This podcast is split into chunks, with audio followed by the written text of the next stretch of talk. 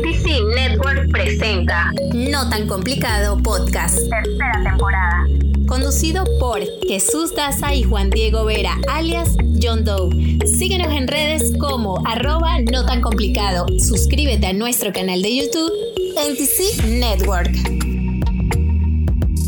Bienvenidos a una nueva edición de No tan complicado podcast. Hoy estaremos conversando sobre las elecciones en Estados Unidos. Hablan con Jesús Daza y junto a mí mi compañero John Doe. ¿Qué tal John Doe? ¿Cómo estás? Todo bien, hermano. Aquí en la lucha, como siempre. Excelente, como siempre. Hoy, bueno, si quieren escucharnos, si quieren saber un poquito más sobre lo que pasó la semana pasada en los Estados Unidos y en las elecciones, pues durante los próximos 30 minutos estaremos eh, conversando sobre esto. John, esta semana o la semana pasada, ya para el momento en que salga esta, esta edición, ya habrá pasado una semana, fueron las elecciones en los Estados Unidos. Quizás las elecciones, bueno, desde que desde en mi corta o larga edad, como quieran verlo, han sido las más mediáticas hasta ahora. Y lo lógico es que sí sea así, porque pues cada vez la penetración de, las re- de las redes sociales y los medios es mayor. Entonces, seguramente en otros años no había sido tan mediática. Todavía hoy, mientras hacemos este programa, estoy seguro que en el momento en que salga no, sea, no, no ha terminado la novela. ¿Sí? Está la novela activa, como dicen. Con esto quiero decir que, que ya, hay un, ya hay un ganador proyectado, que es Joe Biden, pero eh, Donald Trump, pues aún está allí como que, no, pero es que el que gane fui yo, pero entonces voy a llevarlo a corte. Y para nosotros que no somos ciudadanos americanos, no vivimos en los Estados Unidos, y para en general las personas que nos escuchan, que normalmente no, no están dentro de los Estados Unidos, se enfrentaron o nos enfrentamos a una, a una realidad que para acá es algo muy común, pero para nosotros no lo es, que son cómo funcionan las, las elecciones de los Estados Unidos. Y sobre eso es que vamos a hablar hoy. No esperen mucho de que, que, que si Trump es bueno, que si Biden es malo, que si Sleepy Joe, porque no es lo que, lo que vamos a hablar hoy. Vamos a hablar más sobre cómo funcionan, sobre algunos casos famosos durante el tiempo o cómo han fluido estas elecciones de- en, los, en los años, en los últimos años. John, eh, ¿qué, opinas? ¿Qué opinas de, de- estos días? Bueno, como tú bien decías, son las más mediáticas en las últimas décadas. Y bueno, en- por lo menos yo me acuerdo de las de Obama, las de Al Gore con, con Bush. No fueron tan mediáticas. Primero, por lo mismo que tú dijiste, la penetración de las redes sociales eh, y los medios. Y bueno, también tenemos a, a Donald Trump, es un personaje que es, es conocido por ser una persona mediática y, y una persona que llama la, la atención siempre. Y una persona que le gusta agarrar y pescar en río revuelto, como dicen. Él, él, ese es Claro, él es, ese es, es- exacto. Eh, Por eso fue presidente la primera vez. Es una persona que, que sabe aprovechar las situaciones y, y- y más que todo tiene, tiene muchos años eh, en la parte mediática y, y es, es- un zorro viejo, como dirían por ahí, de, de, de aprovechar la manipulación pues, de la- del- del- los, los medios públicos o como lo quieran llamar. o poder usar entonces- ese aparato gigante a su favor. Sí, sí, sí, exacto. Es una persona que sabe usar lo que tiene a la mano para convertirlo en, en cosas a su favor, incluso cuando son cosas como, por ejemplo, son hechos y él, él dice una cosa que no es un, un hecho y, que, es bien sabido y igual lo usa a su favor. O sea, es increíble. Eh, algunos, es, es- es impresionante.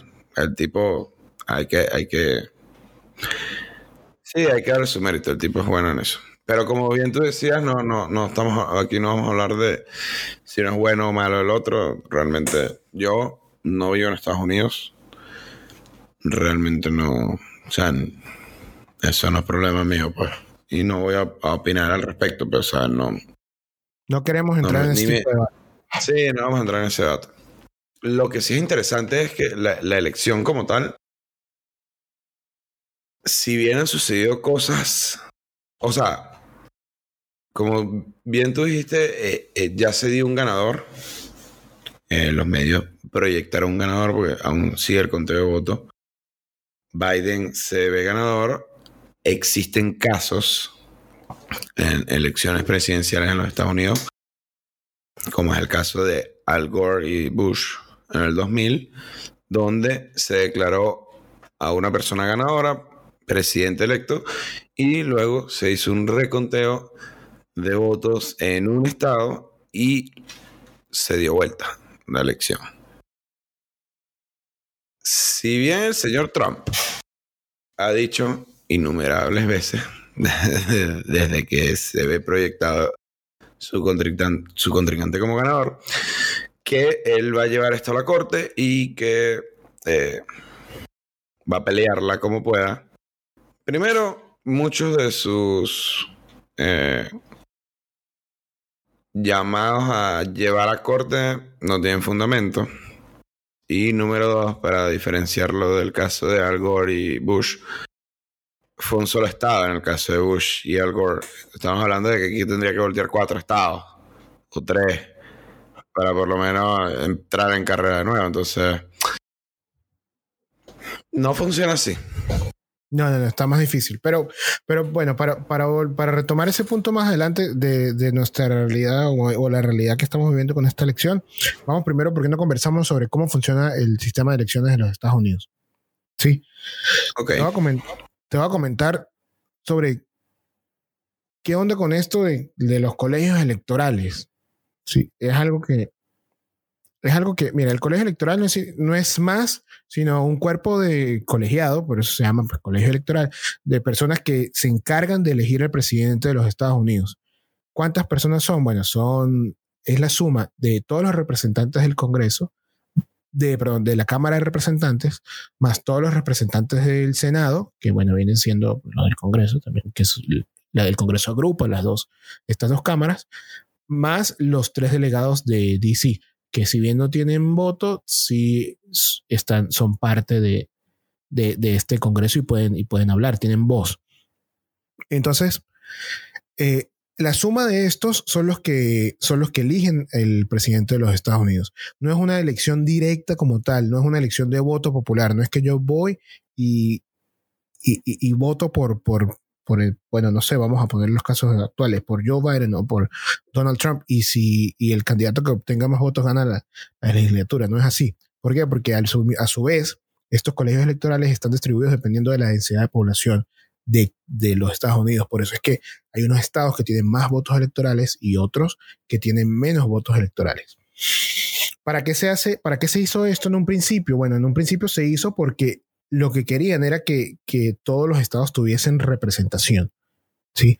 En este momento, los estados, por supuesto, los estados más poblados tienen mayor, mayor participación, porque es lógico que pues tengan, tienen mayor población y, por lo tanto tienen más votos para poder elegir al presidente, pero se corría el riesgo de que los estados mucho más pequeños, por ser tan poco poblados, tener una densidad de población tan baja, entonces no, no tendrían pues ninguna importancia dentro de la dentro de la, de, la elección. Entonces, por poner un ejemplo más, para que más o menos entendamos, está el caso de Hawái, que si Hawái, imagínate, Hawái está a menos, ¿qué? A menos 6, creo. Menos 6 en, en, en, el uso horario. Y aparte que es un estado súper pequeño. Cuando en la vida, con el voto directo, Hawái va a ser determinante en las elecciones. Nunca, o sea, nunca. Y no, ni siquiera tienen por qué ir a votar. ¿Para qué? Si al final todo se decide aquí en el este. Bueno, pero ese, es un caso polémico igual. Bueno, pero, pero fíjate, con, con los colegios electorales siempre van a haber dos votos que tiene Hawái allí, o dos o tres, no recuerdo cuántos tienen. Eh, cuatro, perdón, Hawái tiene cuatro. Cuatro, sí, los dos del Senado y dos de, de, ah, de, la Cámara.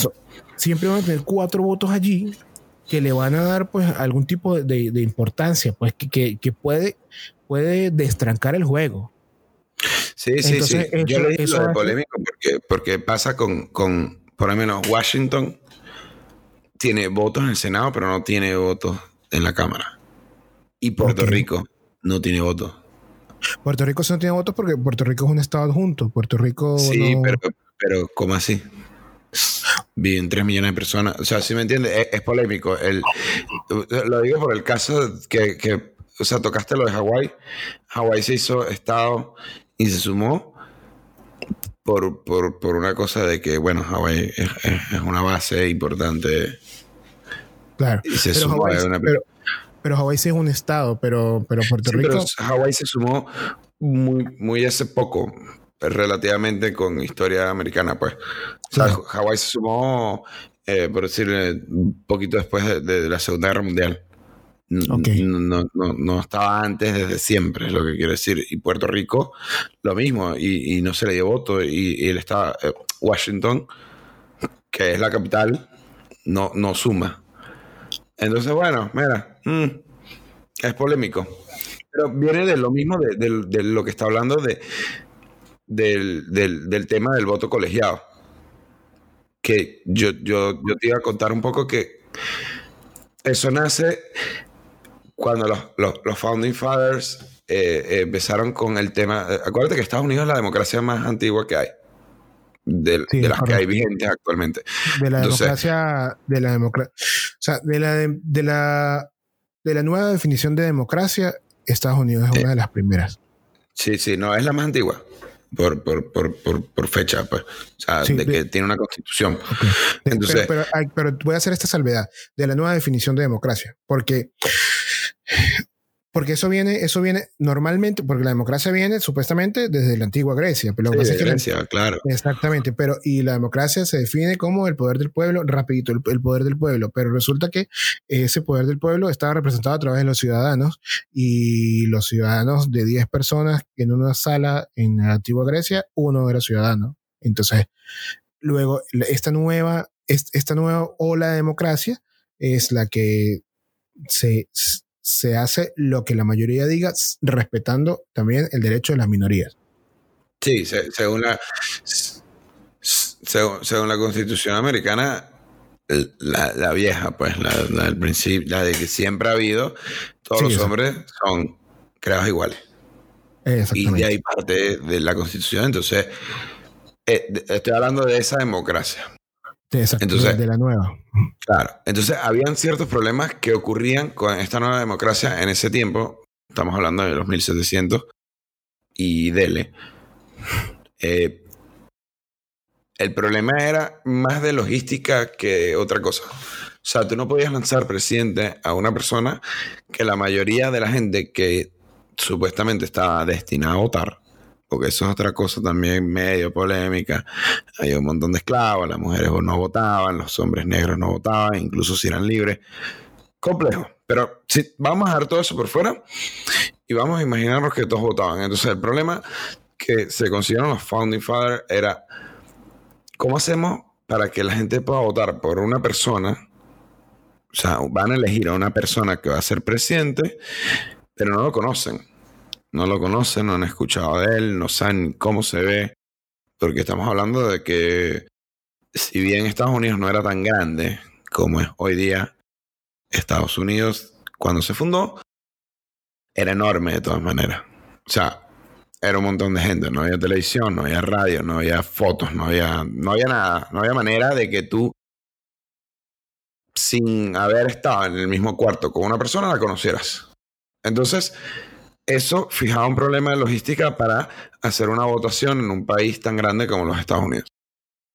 Y de ahí surge la idea de elegir en los estados o colegios representantes del voto popular.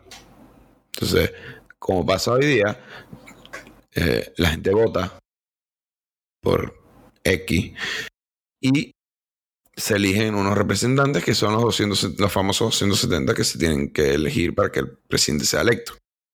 Eso simplemente viene de la práctica real de antaño, donde se tenía que elegir esa gente que elegía un representante de la Cámara, realizaba, ellos realizaban el voto por el presidente, porque se supone que esta gente que se estaba eligiendo era gente que conocía, gente que viajaba, gente, o sea, ¿me entiendes? De alto, se codiaba pues con las sea, personas ellos- que podían ser presidentes. Depositaban la confianza en esa persona para poder, para que esa persona decidiera cuál era la mejor opción. Correcto, porque eso era una persona que tenía la posibilidad de conocer al candidato a presidente. Entonces, acorde a lo que él sabía sobre el presidente o no lo conociera X su- su- o sus antecedentes, lo podía votar. Y de ahí nace el colegiado, que también apoya lo que tú dices. Habían estados mucho más pequeños. Eh, recordemos que todo esto no se hacía por Zoom, ni mucho menos, ni WhatsApp. O sea, toda esta gente se reunió en un A sitio caballo. y dijeron, hermano, en mi, en mi, en mi provincia, en mi estado, viven 10 personas. Y en este otro estado, de este compañero al lado, viven 100. Como yo sé que esta persona no me va a pasar por encima porque tiene 10 veces la cantidad que yo tengo. Y pasó lo de... eh, eh, por eso el Senado, en el Senado hay dos representantes por estado, no importa el tamaño. Porque era como que, bueno, eh, a mitad de camino. O sea, tengo más gente, represento más gente, es verdad. Tengo más gente en la Cámara, pero los senadores son los mismos para todos. Entonces ahí tú contrarrestas el tamaño de los grandes estados en la Cámara con los pequeños estados en el Senado, porque todos somos iguales. Claro, sí, por- porque el, el Senado tiene dos representantes por, por estado, que es lo que acabas de decir, Ujú. y la Cámara de Representantes sí se cambia de acuerdo al de acuerdo a la, la densidad poblacional. Correcto. Entonces todo esto hacía que, que fuera, usemos un término argentino, un quilombo, y actualmente todavía lo es, pero te da la- lo que tú decías, las minorías, porque incluso, va- vamos a un ejemplo eh, mucho más actual. Donald Trump en las elecciones pasadas ganó con la minoría del voto popular. O sea, Exactamente. en palabras eh, simples para la gente, ganó con menos votos. O sea, menos gente votó a Donald Trump, pero igual ganó las elecciones. Porque eh, la elección por colegiatura te da esa ventaja. El problema viene con un montón de cosas que podríamos hablar hoy día, cuando esto se repite y se convierte en algo cíclico. Que las minorías o el Estado que eh, esté al mando con cosas como el, el, el gerrymandering siempre gane. Entonces no se presta. Eso es otro tema, pero tiene sus pros Claro, claro, claro. Exactamente. Es que eh, se convierte en un, en un tema de estrategia. Sí, y- y así funcionan las elecciones en Estados Unidos. Ellos se tienen que ubicar en ciertos estados específicos y meterle como que más fuerza a esos estados porque esos estados son los que van a definir la elección. Esos son conocidos como los swing states. Por eso es que son los estados que no están necesariamente definidos eh, de un color u otro y, tienen cierta importancia en, en- cantidad de votos electorales. Entonces, los, lo- los nominados o los candidatos se van a esos estados tratando de y luchando por conseguir la cantidad de, de- de votos electorales que hay en esos estados. ¿Por qué?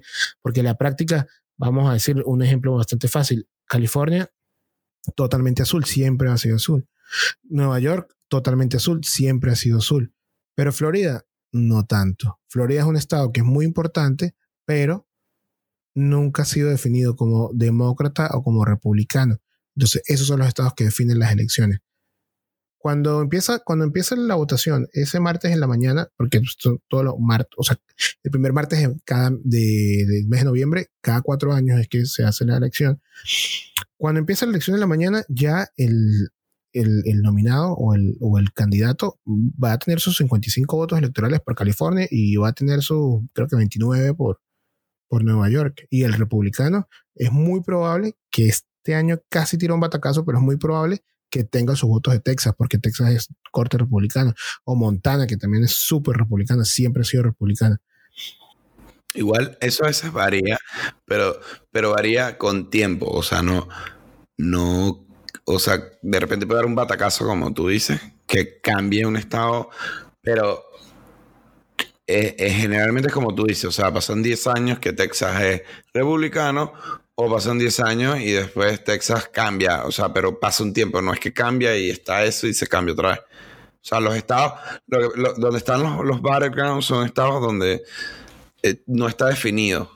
Cuando estás en carrera de, de- de- O sea, cuando estás en campaña, se hacen un montón de cuestas, un montón de cosas y depende del historial que venga, tú puedes batallar un estado, pero cambian.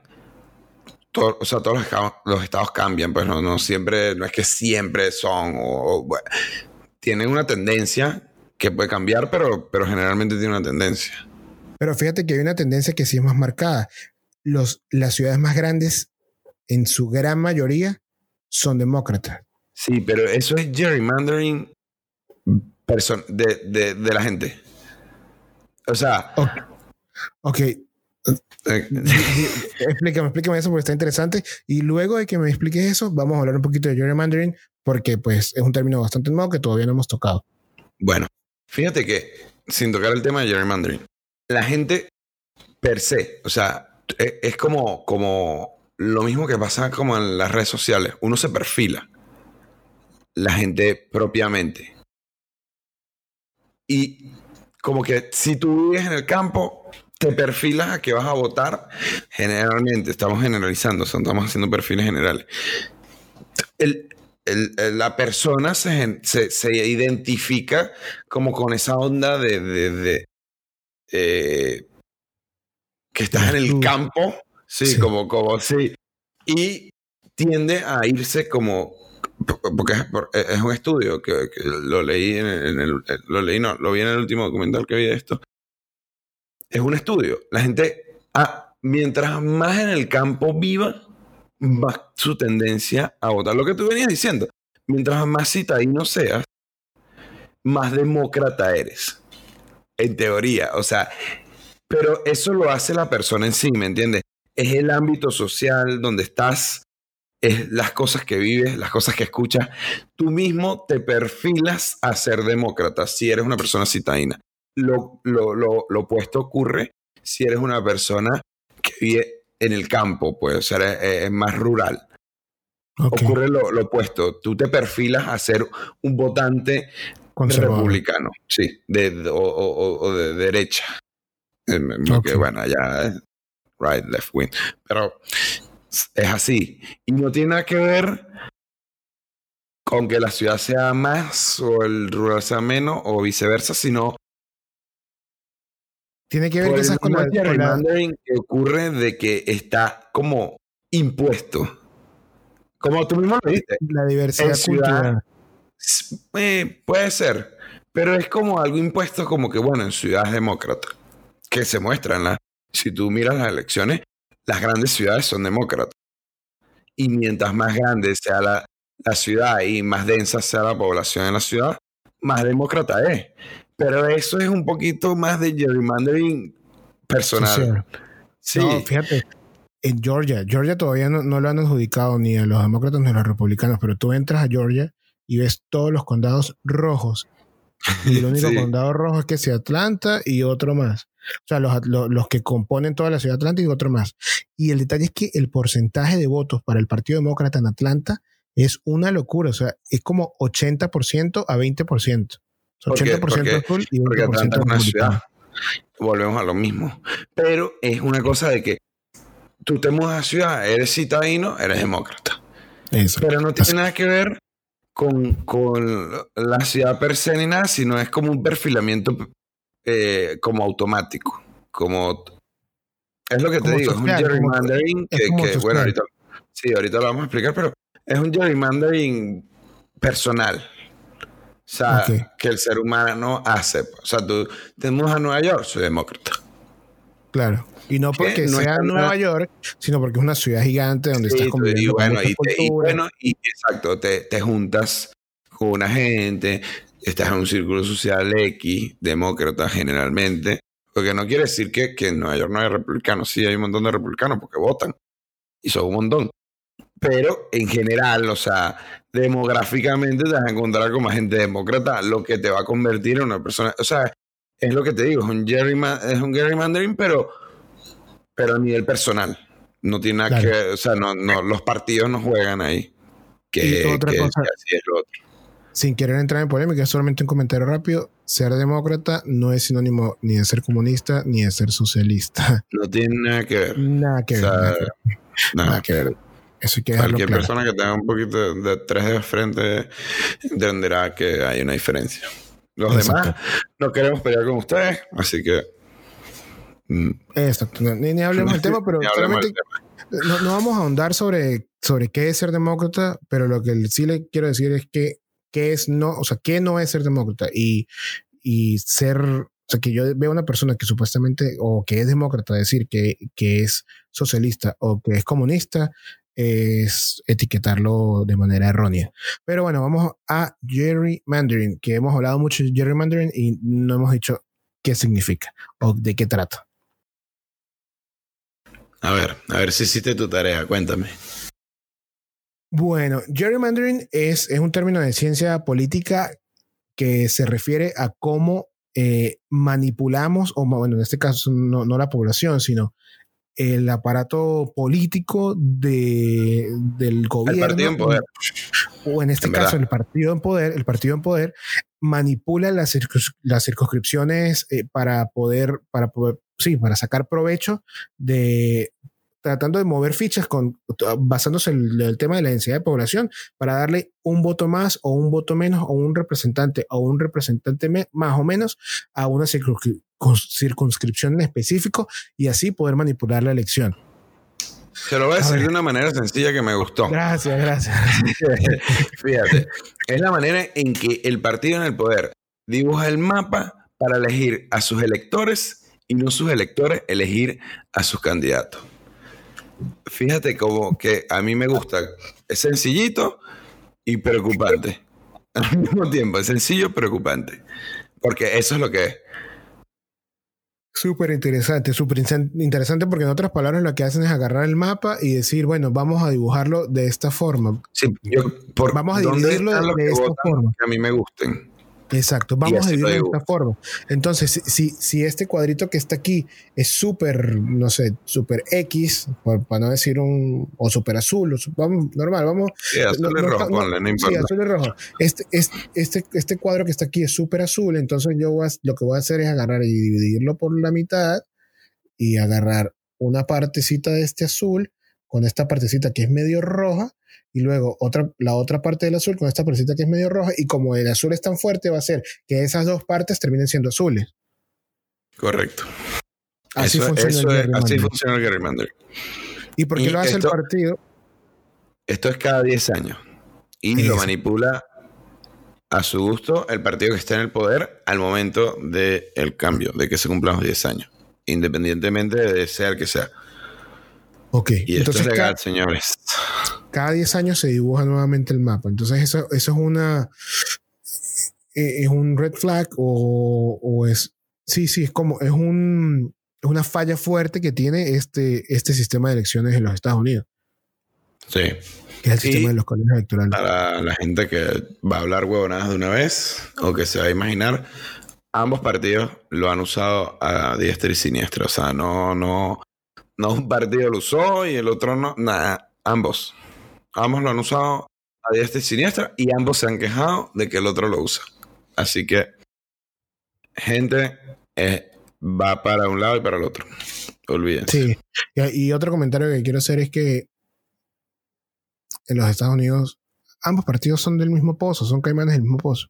O sea, eso es Sí, mentira. sí, sí, sí. Eso, eso es mentira que no, que es que el partido republicano es bueno y el partido demócrata es malo. No, al final todos se reúnen en la misma, la misma sala y se toman el mismo whisky y hablan de lo mismo y luego salen. Así como en todos los países, la única diferencia es que, que aquí quizás hay como más diplomacia, diría yo, no sé, o Son un poco más caleta, creo yo. Como que es más res- resguardado todo. Pero es la misma gente, son políticos. Exacto, entonces no, no, no pensemos que, que, que estos son los buenos y los otros son los malos. ¿no? Tampoco va a decir que todos son malos, tampoco va a decir que todos son buenos, pero todos son iguales. Es correcto. ¿A usted le gusta más un color que el otro? ¿O más la idea de uno del otro? Chévere. Pero no, no se lo tome muy a pecho. Exactamente. Eso es lo que luego- queremos decir. No, no, no se lo toma muy a pecho. Y, y luego de conversar sobre esto, vuelvo al tema del principio, que es qué pasa luego de que se termina esta elección. ¿Qué es lo que pasó ahora? Oficialmente el presidente de los Estados Unidos no se ha elegido. No se ha elegido. Solamente tenemos ciertos votos populares y ciertas circunscrip- circunscripciones adjudicadas a, a cierto candidato. ¿sí? Sin embargo, cuando se va a elegir realmente el presidente de los Estados Unidos va a ser a mitad de diciembre, cuando estos delegados electorales se van a reunir en una sala, van a decir yo voto por Joe Biden, yo voto por Donald Trump. ¿Y qué le vas a decir a ellos cómo tienen que votar? Bueno, pues lo que dijo el voto popular. Pero hasta ese momento es que va a pasar, que, va, que, va, que se va a oficializar esta nominación, pues que este candidato se va a convertir el nuevo presidente electo de los Estados Unidos.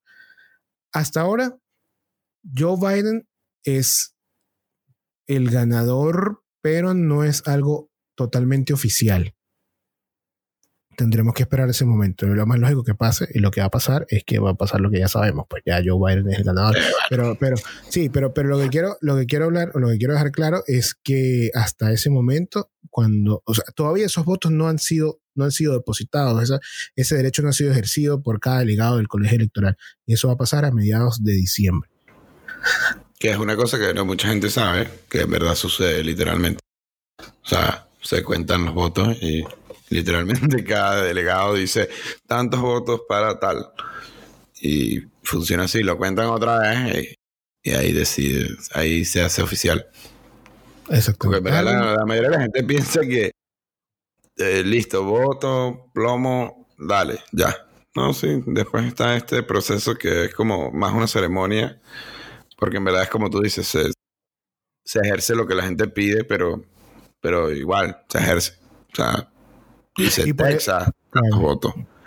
Eh, Y por, California. por eso y por eso es que no es común, porque también he escuchado mucho estos días la gente diciendo, bueno, pero es que no es, no es algo oficial, él es solamente el presidente por, por, por lo que dice Twitter o por lo que le dice los medios de comunicación, es verdad, pero es que aquí no existe un tribunal electoral como Sí, tal. O sea, no, no hay- un, un- no hay hay un poder CNE. electoral, no hay un CNE, exacto, no hay una persona que va a decir con una tendencia irreversible y tal, no, eso no existe aquí aquí-. No hay TVSI. O sea, aquí cada estado, como estado independiente, se encarga de votar sus votos con sus propias reglas y emite ciertos boletines. Estos boletines son los que, los que usan los medios de comunicación para, con un equipo de expertos, decir, ok, la tendencia es irreversible, vamos a adjudicárselo o no a esta persona. Señores, ningún medio de comunicación va a adjudicar un Estado sin estar 100% seguro de que ese va a ser el, el resultado final. Por supuesto, sin tomar en cuenta un posible fraude, porque, bueno, o sea, es algo que se va, se, va, se, va a demostrar luego. Pero lo que sí es que en este momento todos los medios de comunicación que han adjudicado eh, cierto Estado a cierta persona es porque están seguros y así es. Así sea con fraude, sea sin fraude, eso lo van a determinar los, los tribunales en otro momento. Pero estadísticamente ese candidato ganó ese estado y eso lo tienen que tener claro. Así Ahora, es. John, Cuéntame. ya que hablamos cómo funciona el sistema de, de, de votos o de votación aquí en los Estados Unidos, vamos, vamos rápidamente a conversar sobre qué te pareció esta elección, qué crees que pasó, sin entrar como que yo hubiese querido que ganara esto y yo hubiese querido que ganara otro. No, no, no. Más- Sin más polémica. como- exacto, sin polémica. Má- Más, como cómo lo viviste, qué crees que vaya a pasar y, y qué onda con el tema de- del fraude. ¿Crees que, que- va a llegar a alguna parte, que no va a llegar a alguna parte? ¿Crees que sí hay fraude? ¿Crees que no hay fraude? A ver, yo lo viví desde, por lo menos la parte económica, por una cosa de trabajo. Yo tengo eh, eh, tres semanas siguiendo lo que viene siendo la tendencia de lo que iba a suceder. Y según en lo que yo trabajo, se dio a Joe Biden ganador eh, hace un poco más de un par de semanas. Eso no quiere decir nada, porque eh, eh, estoy hablando de, de el, el mercado siempre especula y siempre se adelanta, independientemente de para positivo o para negativo. En este caso lo habían tomado como una cosa negativa.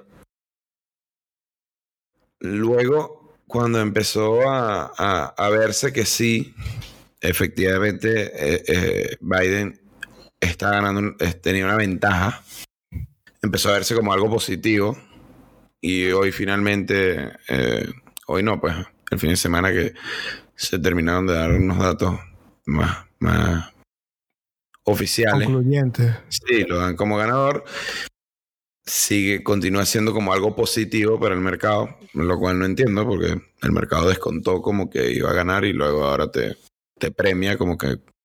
Entonces, por esa parte, para mí es extraño. De todas maneras, siempre en elecciones, por lo menos en, en, esta parte económica del mercado, siempre es, es extraño siempre hay una parte del mercado que espera que gane un candidato y otra parte que gane otro candidato y se benefician. Esta vez es más raro todavía porque venimos de, estamos en plena pandemia, todo apunta para mal, el mercado sigue repuntando como bien. Joe Biden es un, es un candidato que siempre habló de cerrar para, para tratar de controlar la situación actual en la que está Estados Unidos. Obviamente eso no es positivo para nadie, económicamente hablando. Pero el mercado sigue asumiendo que bien. Entonces, para mí, en ese ámbito, desconcertante esta lección. La verdad que no, no, no la supe leer, ni de ida, ni ahorita todavía de venida. No, no entiendo qué está pasando. Pero, a nivel personal, sí pensé que que Joe Biden iba a, a, dar un batacazo porque hay mucha gente inconforme. En los Estados Unidos se ve mucha gente inconforme, han pasado un montón de cosas. Creo que a Donald Trump se le pasó la mano respecto al manejo de... De repente ni siquiera de la pandemia como tal, sino de su opinión al respecto a la pandemia.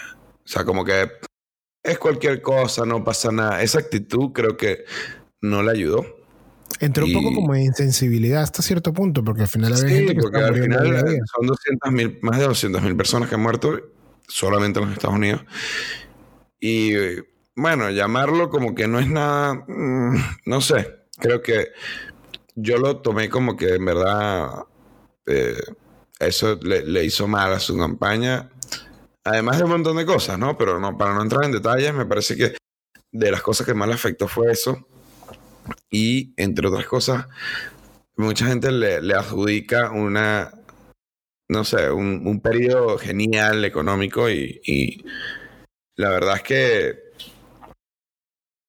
los datos dicen otra cosa. Hay un montón de, no, sé, ahorita no me acuerdo los nombres, no es el momento, pues. Pero hay un montón de cosas que indican que no ha sido tan bueno económicamente como la gente indica. O sea, para comparar, el otro día, eh, ayer estuve viendo datos comparables entre, un, entre periodos entre Obama y, y Trump, que mucha gente se quejó de Obama en, en ese ámbito. Y realmente los, los, los, números de Obama son mejores, por increíble que suene. Porque si bien eh, la bolsa, el Dow Jones, el Nasdaq, eh, subieron un montón, durante la presidencia de Trump, eso no quiere decir que la economía, la economía no va de la mano con la bolsa. Una creencia, la gente cree que eso es como un mito, pues, o sea, como que si la bolsa está bien, todo está bien, y no funciona así. O sea, no, no siempre va de la mano. Trump añadió más, más deuda a la nación, dos trillones más para ser exacto que Obama. Sí, es verdad que tuvo la pandemia y todo eso, pero ese fue el último año otros cuatro, otros tres años igual gobernó. El GDP también bajó y eh, durante el, GDP es el, GDP es el Producto Interno Bruto, ¿sí? Sí, sí. Y, y, bajó y,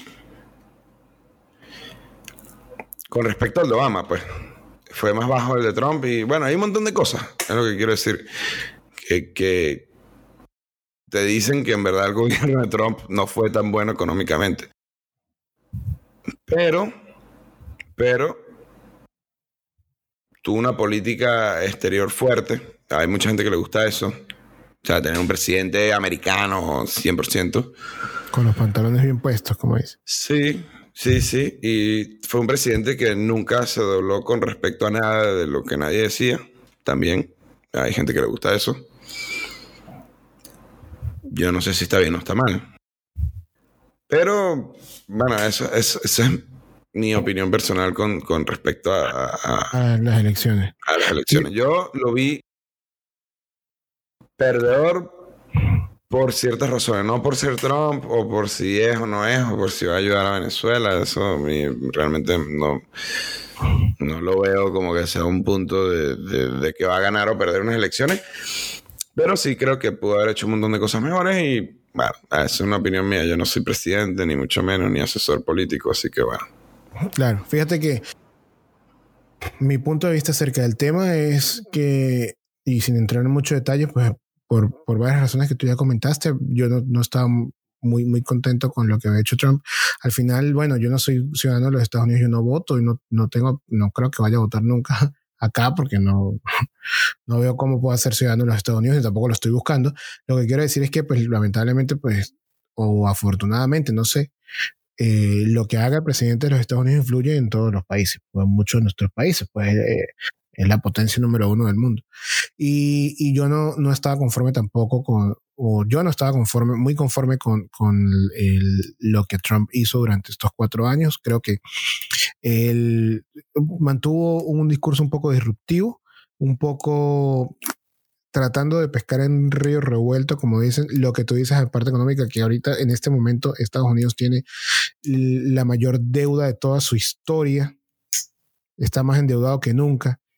Quizás la gente no lo ve tanto porque al final pues el dinero se imprime y se gasta o no se imprime, se crea de la nada y se sigue gastando y bueno, y todo el mundo feliz y todo el mundo gastando y, y así funciona esta economía, pero eso no quiere decir que, que, las cosas vayan mejor, que, que la tasa de desempleo bajó, ok, está bien, pero ¿cómo le hicieron bajar? ¿A qué costo? Son costos que aún no, no, no se han empezado a sentir como tal. Entonces, va, va, va, a venir, va a venir un golpe fuerte. Va a venir un golpe fuerte con Biden y va a venir un golpe fuerte con Trump. Eso es lo que yo pienso, eso es lo que yo creo. Con respecto a las elecciones, eh, tampoco es que esté a favor de Biden, porque, y tú tampoco, porque tú tampoco me, de hecho, hago la salvedad porque tú en ningún momento dijiste Biden va a hacer esto, Biden, el- el- la propuesta de Biden con respecto a esto es buena o es mala, porque no es lo que queremos hacer hoy. No es que esté a favor de Biden, pero mi análisis me dijo, va a ganar Biden, va a ganar Biden por esto, porque muchas personas están viendo lo que yo veo y porque el entorno, yo, yo traté de ir un poco más allá de mi entorno, yo traté de ver cómo el ciudadano americano común estaba viendo el desempeño de, de la presidencia de Donald Trump y mucha gente no estaba conforme con eso. Estaba diciendo, a mí no me gusta cómo, cómo, cómo está trabajando Donald Trump, lo que está haciendo, la forma en que se está refiriendo a, a muchas personas. Y lo que tú dices y lo que hablábamos hace un rato, en las grandes ciudades, que son, grandes, son ciudades muy importantes, eh, pues son ciudades con, con, diversidad cultural que no les llega muy fácil y no, no, no, no lo toman bien que venga una persona a, a, a, dar estos comentarios tan fuertes con respecto a otras culturas, porque quizás lo que Donald Trump no logró capitalizar y lo quiso hacer a lo último con los latinos, pero no lo logró, es que lamentablemente o afortunadamente Estados Unidos es un país multicultural. Hace 150 años, quizás siempre ha sido multicultural, pero, pero quizás sí era el estereotipo americano blanco. Que en realidad sí, nunca fue americano blanco, sino fue europeo. Blanco, pero pues, afuera, inmigrante, claro. exacto, europeo inmigrante al final. Pero, pero eso era lo que, lo que se vendía en ese momento, americano blanco. En realidad no, ahorita no, ahorita es un país multicultural y Trump no ha, ha sido, no, no estamos diciendo que, que sea algo específico en contra de los inmigrantes o específico en contra de culturas diferentes a la de él, no. Él es así con todo. Es así con sí, todo. Es, es una persona muy conservadora. O sea, y es su forma de ser. Es su y, forma de ser. Muy disruptivo. O sea, como que dice las cosas. La bandera de los republicanos, porque es conservacionismo total. Sí, exactamente. Exactamente. Entonces, yo creo que él la tenía las de perder, tenía las de perder y no, no, no lo supo hacer. No, no supo, y no conectó. Al final no conectó con, con esa parte de la población pero, que tenía. Pero igual, igual, igual conectó. Tuvo 70 millones de votos. O sea, también. Eso también queda en estas elecciones, que yo no lo comenté, pero son elecciones récords. O sea, se, se votó más que en ninguna otra elección. Sí, yo entiendo que hay más gente, tal, lo que sea, pero, pero los patrones de voto se mantienen incluso cuando aumenta la población. Rompió récord, ambos. Obviamente Biden con más, porque el voto popular fue de Biden, pero también hay que destacar que eh, el señor Donald, a pesar de que perdió las elecciones, tuvo un discurso disruptivo, dividió al país, porque fue un presidente que marcó la división y sigue siendo un presidente que sigue dividiendo, porque lo, lo, lo, lo acorde es que el lunes debería dar un discurso de eh, como entrega, como, como aceptando la derrota y deseándole lo mejor al próximo presidente porque va a gobernar los Estados Unidos de un lado y del otro. O sea, son Estados Unidos. Correcto. Y ya se rumorea que él no va a hacer nada de eso, o sea, sigue siendo disruptivo, pero igual es una persona que recogió 70 millones de votos. Entonces, ojo, ojo con ese señor. Claro. Ojo con ese señor y ojo con el mensaje que, que envía, ¿no? De, de, de, mira, lo hice todo mal. Y sembré toda esta división y todo esto y e igual mantengo 70 millones de votos en el país, ¿no? Ojo. Que tampoco Cualquier resbaloncito del Partido Demócrata y el señor Trump se lanza nuevamente en cuatro años y gana. Solo digo como reflexión de cuidado. Cuidadito. Sí. Sí, sí, así es. Así, así es. Pero bueno, pero, pero yo, pero lo que sí es que yo siento que, que todo pasó como, como yo veía que iba a pasar. Como sí, sí, que- sí. Yo también pienso lo mismo y pienso que, a pesar de lo que acaba de decir, creo que estas nuevas personas que están van a estar en el poder estos cuatro años tienen cosas nuevas que ofrecer y creo que igual el mundo está cambiando y esta gente es más abierta a lo que el mundo está apuntando. Creo que hay una ola de, de- de- de progresismo.